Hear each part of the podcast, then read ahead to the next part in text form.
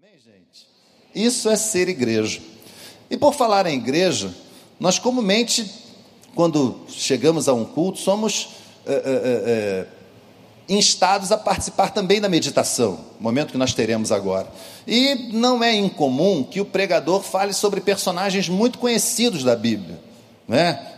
Use aqui o tempo para falar sobre Davi, Moisés. O nosso pastor pregou uma série de, de, de mensagens sobre Moisés que foi impressionante. O apóstolo Paulo, João, qualquer outro evangelista, talvez um daqueles profetas muito famosos, Elias. Eu gosto de dizer que o meu profeta favorito é Eliseu. Não sei qual é o seu, mas o meu é Eliseu. Enfim, homens que se tornaram, mulheres que se tornaram famosas por suas histórias na palavra de Deus. Eu sei que você conhece a maioria deles. O que eu não sei é se você conhece o Bob. Você conhece o Bob? O Bob, eu já contei a história dele aqui e vou tentar resumir. O Bob era um vendedor, um revendedor de produtos farmacêuticos que participou de uma missão na África.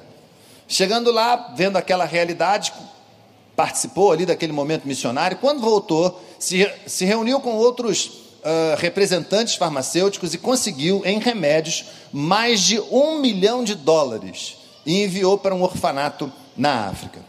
Eles ficaram muito felizes e quando aquele orfanato fez aniversário, convidou o Bob, numa forma de homenageá-lo, de agradecer aquele, aquela oferta.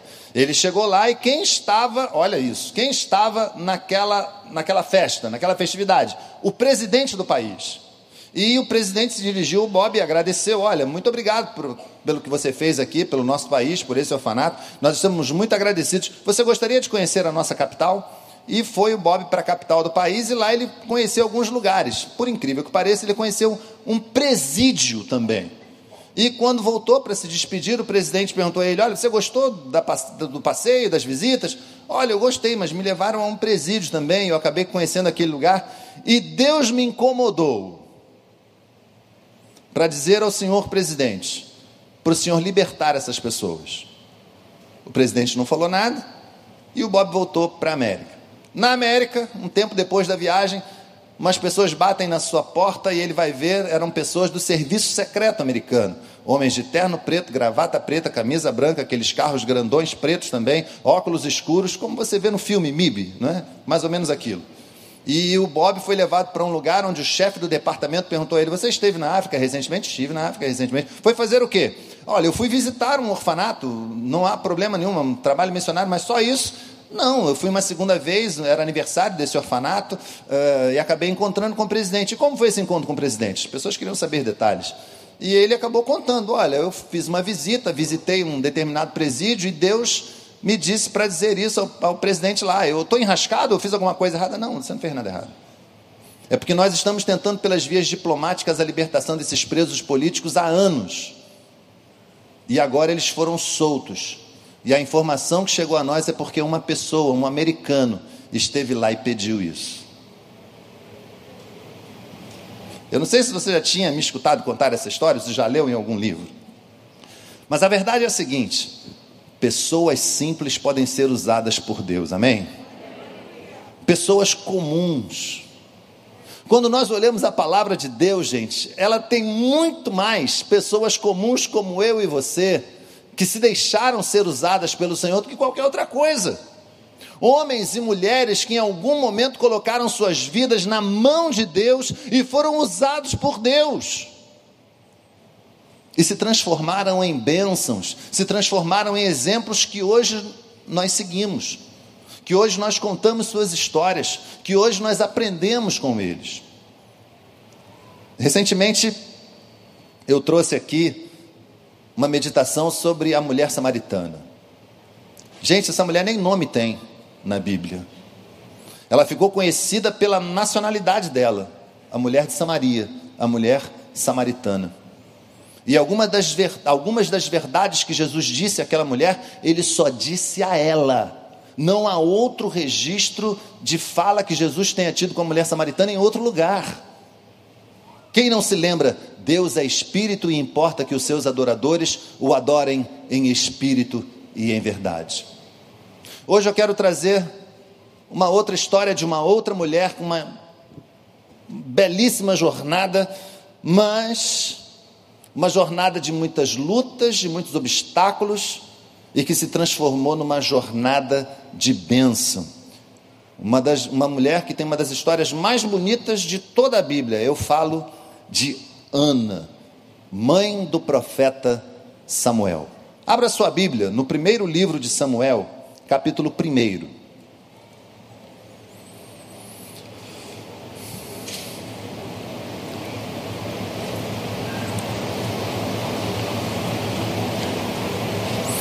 Primeiro livro do profeta Samuel, capítulo 1.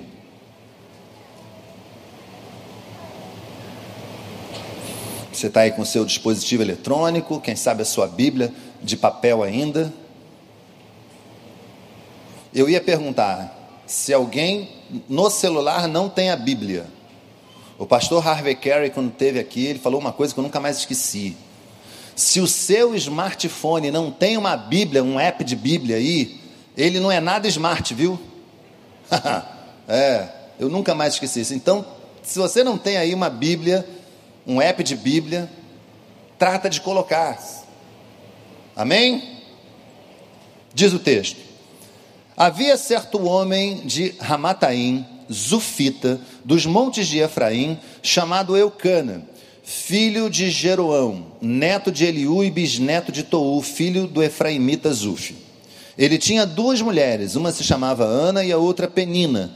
Penina tinha filhos, Ana, porém, não tinha. Todos os anos, esse homem subia da sua cidade a Siló para adorar e sacrificar ao Senhor dos Exércitos. Lá, Rofini e Finéias, os dois filhos de Eli, eram sacerdotes do Senhor. No dia em que Eucana oferecia sacrifícios, dava porções à sua mulher Penina e a todos os filhos e filhas dela mas a Ana dava uma porção dupla, porque amava, apesar de que o Senhor a tinha deixado estéreo. E porque o Senhor a tinha deixado estéreo, sua rival a provocava continuamente a fim de irritá-la. Isso acontecia ano após ano. Sempre que Ana subia à casa do Senhor, sua rival a provocava e ela chorava e não comia. Eucana, seu marido, lhe perguntava: Ana, por que, que você está chorando? Por que, que você não come? Por que está triste? Será que eu não sou melhor para você do que dez filhos?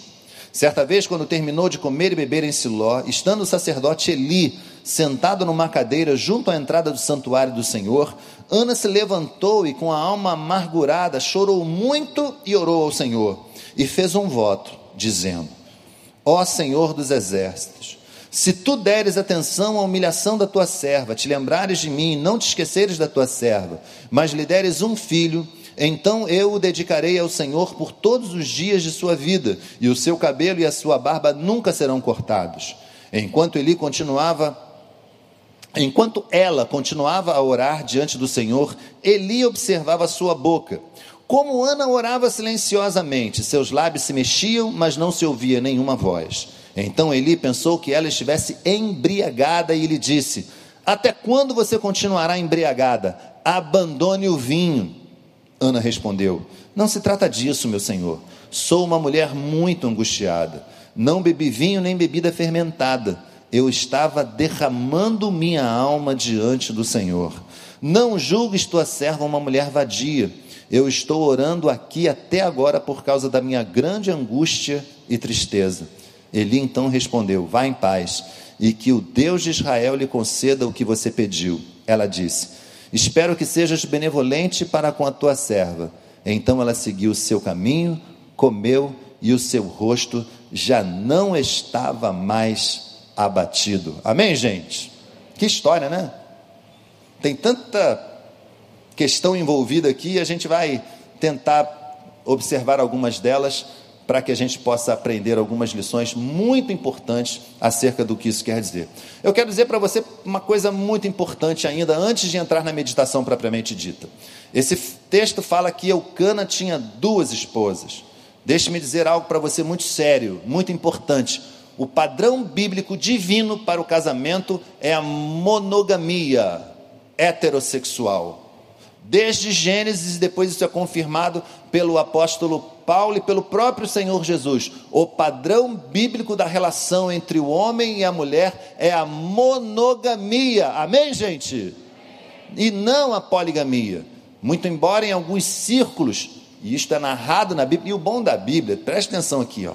O bom da Bíblia é que a Bíblia não esconde suas mazelas. É ou não é, pastor Tiago? A Bíblia conta o que aconteceu de errado com muita gente, não é, entre aspas, uma história dos vencedores. Não é um texto arranjado, não é um texto burlado, esquematizado. Não, a Bíblia é sincera. Erros aparecem. E a poligamia era um erro na nação de Israel. Muito bem, vamos ver então alguns dos obstáculos que Ana enfrentou? Vem comigo. Primeiro deles, o propósito inicial de Deus para a sua vida. O texto vai dizer que Deus não queria que ela tivesse filhos. Deus fez com que Ana estivesse estéril. E isso, meus amados irmãos e irmãs, você que está acompanhando pela internet, era terrível, era cruel para uma sociedade como aquela. Entenda, a Bíblia não relata nenhuma enfermidade, a Bíblia não relata a ação do inimigo, a Bíblia não relata nenhum pecado, nada disso. A Bíblia é muito clara em dizer que esse era o propósito de Deus para a vida dela. Acontece que isso tinha consequências muito cruéis. Numa sociedade, pense bem, numa sociedade em que as mulheres eram consideradas como abençoadas por Deus, quando tinham filhos homens, imagine não ter filho nenhum. Não é impossível que ela ouvisse pecadora.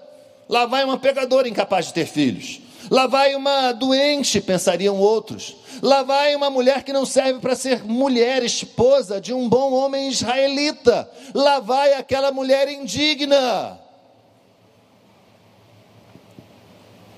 Ei, Ana, por que, que você não some? O seu marido já tem filhos com outra mulher.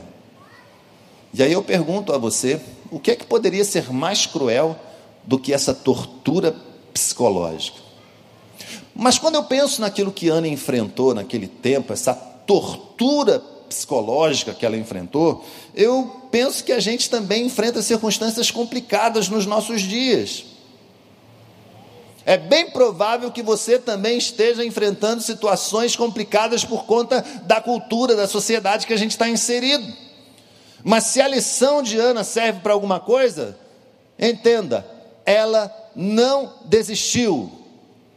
Ela continuou vivendo a sua vida diante de uma impossibilidade, da impossibilidade de ter filhos, diante da crise que ela vivia ante a sua cultura calcada no homem, centralizada no homem, aquela mulher não desistiu. E parecia que a crise que acompanhava a Ana acompanhava o tempo todo, né? E às vezes isso acontece com a gente também. É ou não é verdade? Às vezes você acorda e a crise te dá bom dia. Eu estou mentindo, estou inventando, não é verdade? Você acorda. E quem te dá bom dia? A crise, o problema, parece que está ali. Não foi embora. Você sai para trabalhar, você sai para procurar um emprego e quem vai com você do teu lado? A gente está em pé no ônibus com você, no BRT. Naquela complicação toda, a crise está ali contigo. Você está lá tentando resolver um problema no trabalho e a crise está ali marcando ponto junto com você. A decisão judicial não foi aquela que você esperava, o resultado do médico não foi aquele que você pensava, e o resultado que veio vai mudar a sua vida inteira. Gente, nós também temos batalhas diárias para enfrentar.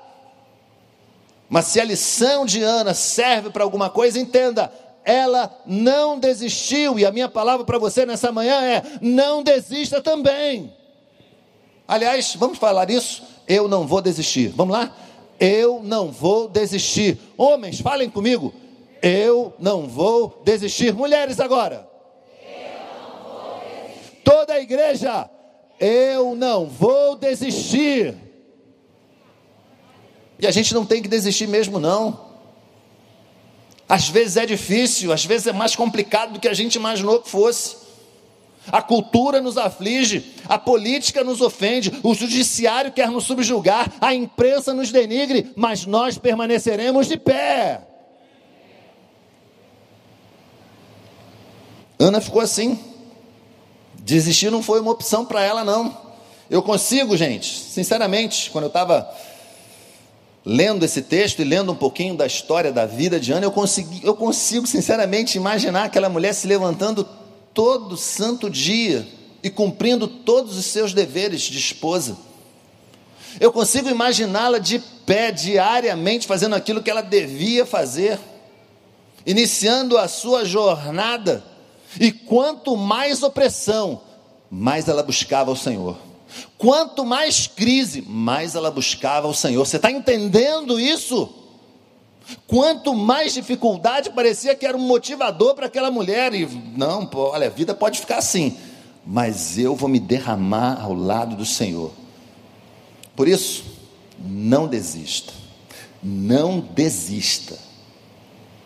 Mas não para por aí. Além dessa dificuldade cultural, a qual aquela sociedade estava estruturada, havia uma outra, um outro obstáculo, uma outra barreira. E essa dormia na mesma casa e tinha até nome: Penina. Penina era a outra. Penina era a adversário. Se o primeiro obstáculo foi uma estrutura, o segundo obstáculo era uma pessoa. O papel de Penina, meus irmãos, lendo esse texto, me parece que não foi somente dar filhos a Eucana, mas foi também atazanar a vida de Ana, irritá-la insistentemente, excessivamente, continuamente. Então, vê se você consegue imaginar.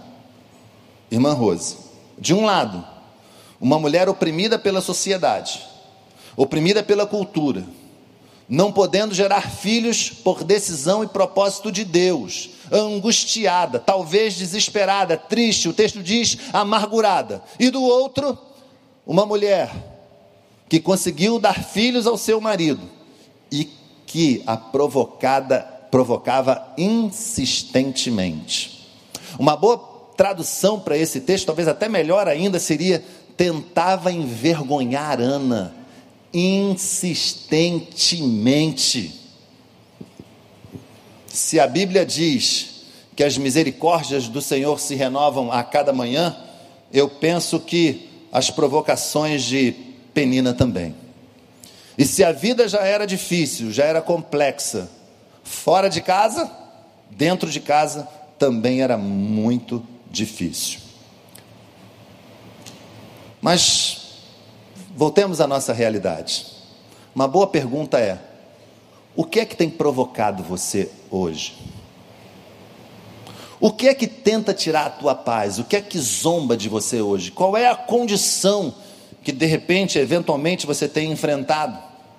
E olha, deixa eu dizer para você: às vezes as provocações de hoje, a zombaria de hoje, ela chega de uma maneira mais sutil, de uma forma mais refinada.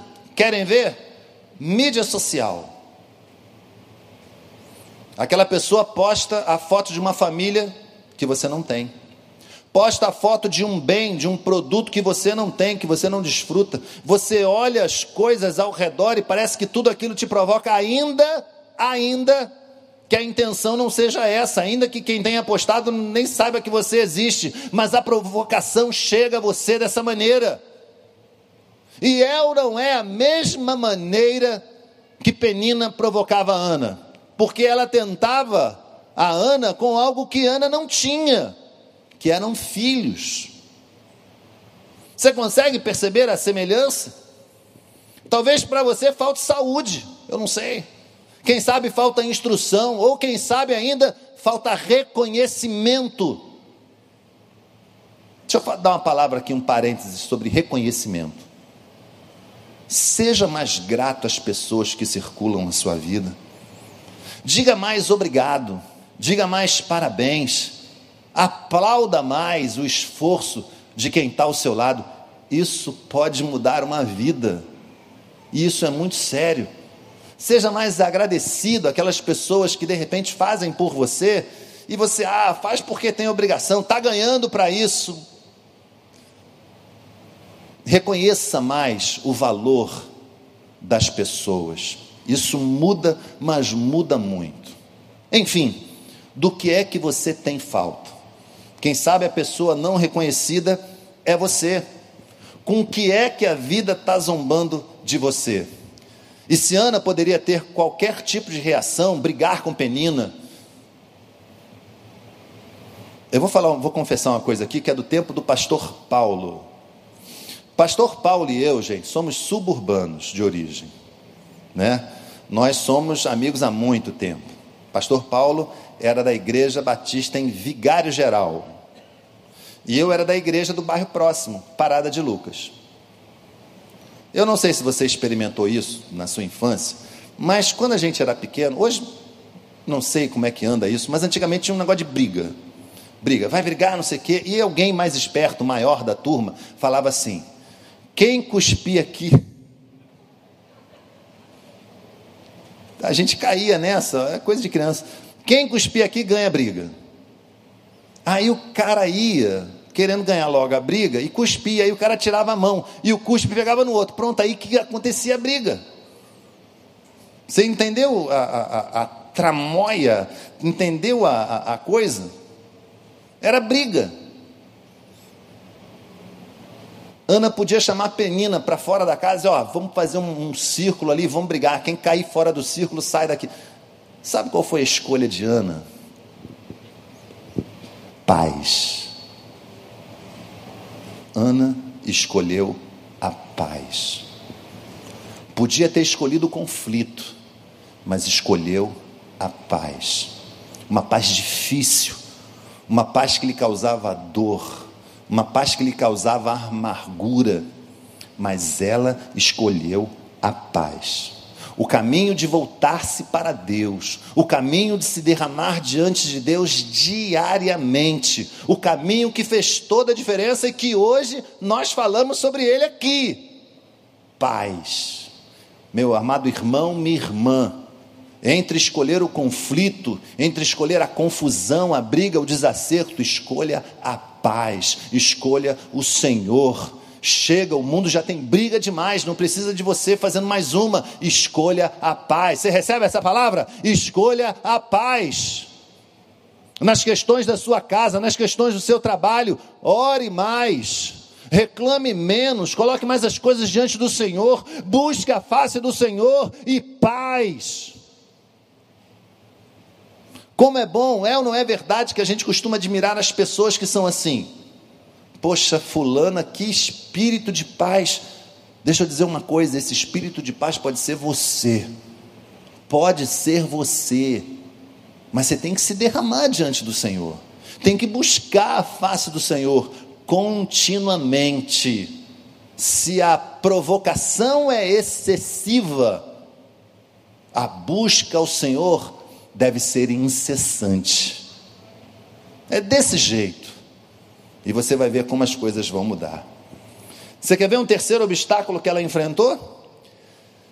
A cegueira emocional do seu marido. Eucana até parece ser um marido gentil, amável, amoroso, mas a poligamia era um ponto contra ele, um ponto severo, um ponto grande contra ele. Mas eu acho que uma das piores coisas ainda é quando ele chama para si a responsabilidade de ser a resposta para tudo. Tem um determinado momento do texto que nós lemos aqui, ele fala para ela: Olha, por que, que você está chorando? Por que, que você não come? Por que, que você está triste? Eu estou aqui. O nome é Eucana, mas o sobrenome dele podia ser insensível. Eucana, ou insensível. Ele não conseguia perceber o drama completo da sua esposa e quer assumir o manto da solução para tudo. O propósito de Deus é incompreensível, incompreensível na tua vida, mulher. Eu estou aqui. Você não gera filhos? Olha, eu estou aqui. A outra zomba de você? Eu estou aqui. Não teve filhos? Não valho eu mais do que dez filhos? Disse ele. Como assim? A mulher enfrentava uma crise que se espalhou por todas as áreas da sua vida e ele acha que é a resposta.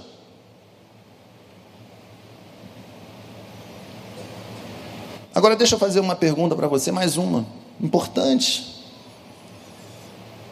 Às vezes a incompreensão está dentro da tua casa. Às vezes a incompreensão, aquela que não te compreende, aquele que não te compreende, está dentro da tua casa. Às vezes a situação insana que você está vivendo é lá dentro. A tua esposa está longe de ser aquela mulher de provérbios. O teu marido está longe de ser aquele marido amoroso dos escritos paulinos. Os teus filhos estão longe de ser aquelas pessoas que você imaginou que eles pudessem ser. E essa situação tem deixado você arriado, desanimado, triste. Você consegue entender de, que de alguma maneira, nós todos, eu e você, somos um pouquinho Ana também? Todos nós temos um quê de Ana? Que dia a dia, às vezes, dormimos com o perigo do lado, o perigo que zomba, ou dividimos a cama com quem não temos entendimento. Que muitas vezes nós somos aqueles que travam toda a relação familiar, mas mesmo assim, gente, mesmo com tudo isso, Ana em nenhum momento parte para a ofensa, parte para a briga. Não havemos dar vazão contra seu marido dessa angústia. Não havemos dar vazão contra o seu lar dessa angústia. Sabe o que ela preferiu fazer? Ela preferiu confiar em Deus. Ao invés da discórdia dentro da própria casa, ela preferiu confiar em Deus. Por isso, presta atenção aqui numa das maiores verdades dessa meditação. Presta atenção aqui, ó. Se a tua casa te ofende, o teu Deus te acolhe. Amém? Você recebe essa palavra? Essa palavra é boa para você? Se a tua casa é fonte de problema, o nosso Deus é fonte de bênção e Ele pode consertar tudo em nome de Jesus. Ele pode sim promover uma verdadeira revolução e consertar de uma vez. Mas é preciso buscá-lo, é preciso fé, devoção.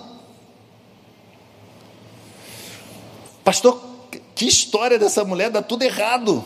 Não vai melhorar, não? Tem um ditado que diz que antes de melhorar, piora. E se aplica aqui, porque quando você pensa que alguém pode dar um apoio, pode estender a mão, a coisa não acontece. Simplesmente não acontece. E Ana acaba sendo vítima de uma situação constrangedora, promovida por ninguém menos do que o sumo sacerdote da época, o sumo sacerdote Eli.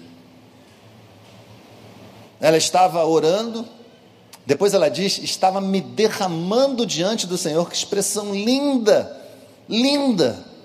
Estava me derramando diante do Senhor. Aquele homem faz um julgamento precipitado.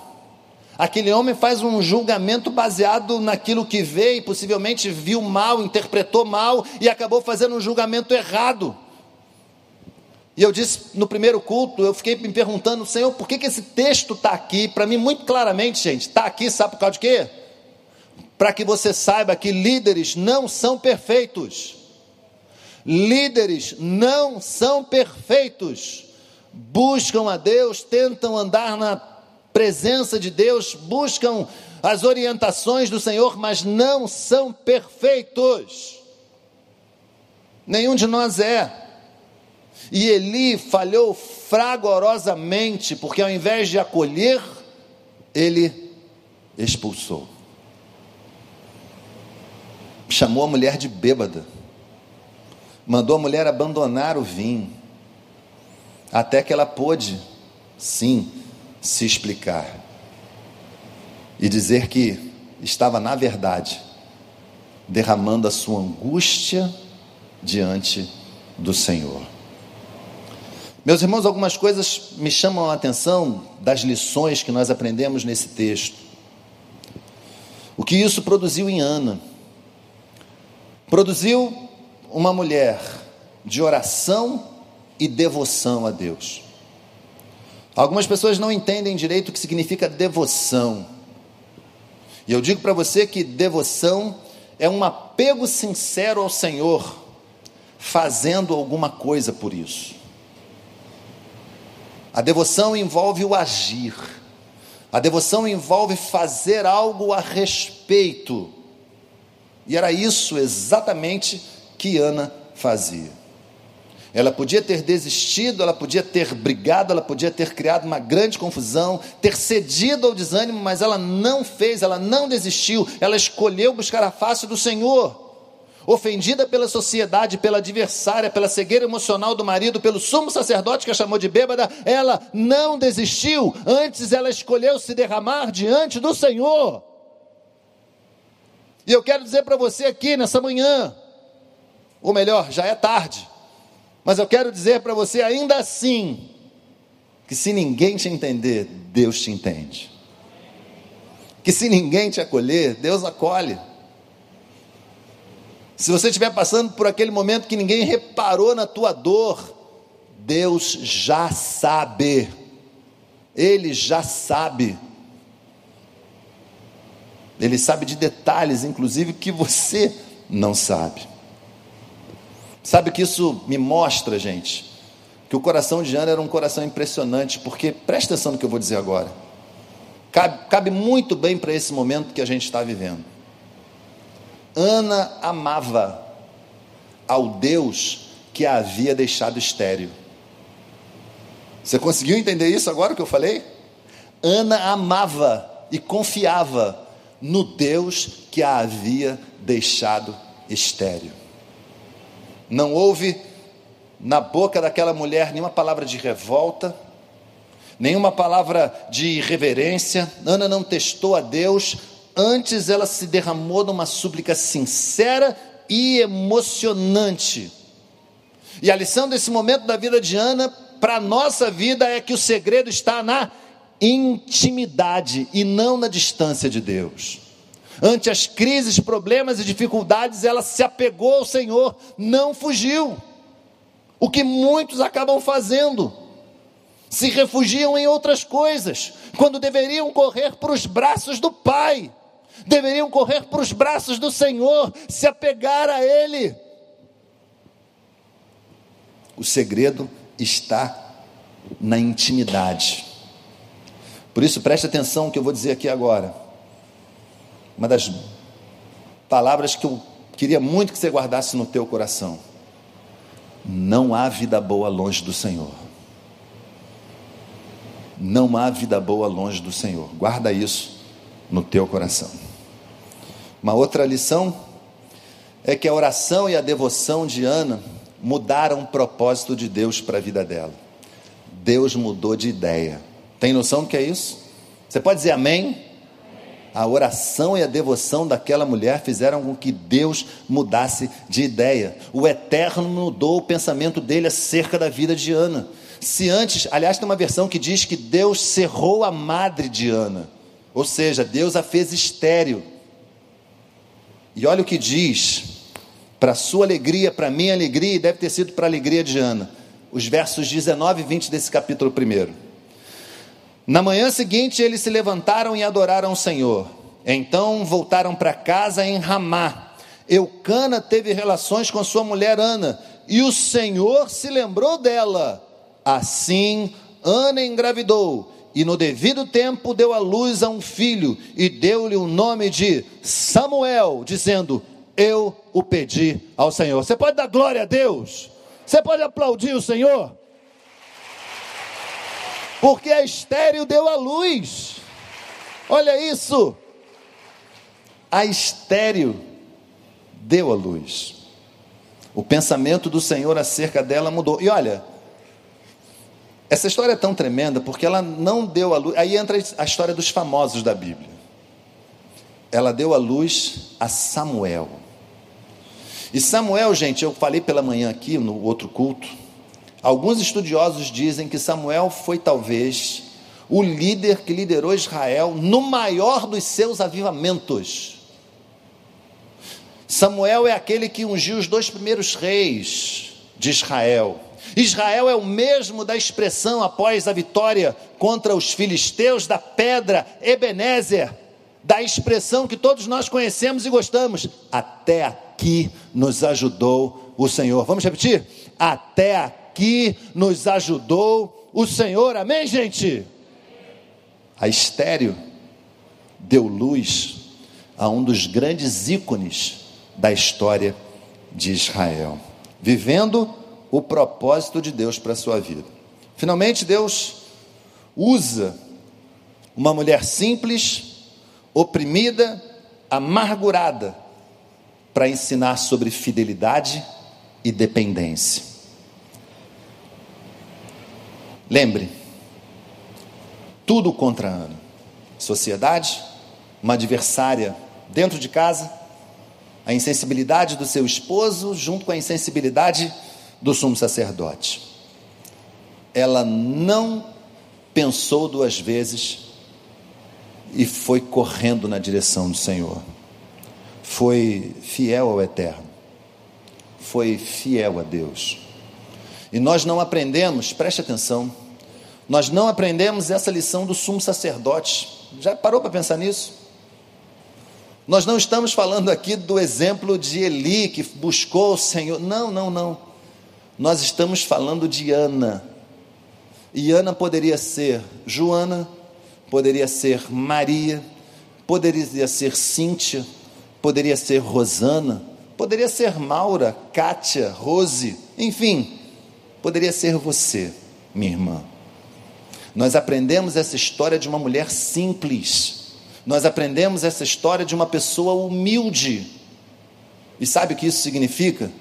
Que você também pode ser bênção nas mãos do Senhor, que você também pode influenciar outras vidas, que você também pode fazer a diferença na vida de uma pessoa que está sofrendo, que está em crise. Talvez o teu sofrimento, o modo como você enfrenta a tua batalha, seja usado por alguém que está enfrentando batalha parecida. Você está vencendo a doença, você está lutando contra as circunstâncias, Fica firme, porque a tua fé, o Deus que habita em você, pode fazer a diferença na vida de outra pessoa. Amém, gente?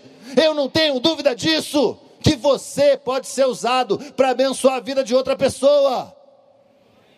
Foi assim com Ana, e a gente está aqui, olha, quanto tempo depois falando sobre a vida dela. Tanto tempo depois a gente está aprendendo com ela. Deus pode mudar sim a tua história, como mudou a vida de Ana. Eu quero finalizar dizendo que Ana não aprendeu com nenhum mestre, porque as mulheres não podiam aprender naquela época com mestres. Ana não aprendeu nem com a Torá, porque ela não, era, não tinha Torá disponibilizada para as mulheres também. Você sabe como é que Ana aprendeu? Sabe? Na prática, na intimidade. Tia Ângela, no joelho no chão. Ninguém ensinou para ela. Todo dia, ela se devotava ao Senhor. O texto é tremendo porque diz que ela se derramava diante do Senhor. E foi isso que a fez ter a sua vida transformada. Aprendeu pela intimidade. Eu queria que você fechasse seus olhos agora e queria perguntar, nosso tempo está bem em cima, e eu queria perguntar a você: Você quer ter a tua vida também transformada? Você está enfrentando aí uma batalha impossível, uma crise sem precedentes, e estava em dúvida sobre o que fazer. E hoje você veio à casa do Senhor para aprender sobre a vida de uma mulher que enfrentou circunstâncias impossíveis e correu na direção do Senhor, correu na direção do Pai. Se você deseja isso para a tua vida, que tal começar agora? Fica de pé, aonde você estiver, dizendo para o Senhor: Senhor, eu estou contigo, Deus te abençoe. Pode ficar em pé, fica de pé, no lugar que você estiver, e diga isso para o Senhor: Senhor, eu vou na tua direção, porque é a melhor direção. Eu quero estar ao lado do Todo-Poderoso, do Deus de Israel, aquele que era, que é, que há de vir, o Alfa e o Ômega, o princípio e o fim, o Criador de todas as coisas. Senhor, eu quero estar do teu lado. Eu não quero confiar na minha inteligência, na minha sabedoria, em quaisquer circunstâncias. Eu quero confiar em Ti. Começa hoje, fica de pé, diz isso para o Senhor. Amém. Deus abençoe você, tanta gente. Graças a Deus. Graças a Deus. Que a história de Ana ecoe por nossas vidas, dia a dia. Eu vou orar pela tua vida, mas vamos louvar ao Senhor. Tem uma canção que é muito apropriada. Se você que ficou sentado quiser ficar em pé também, nesse momento de louvor a Deus, vamos fazer isso. André vai nos conduzir nesse momento.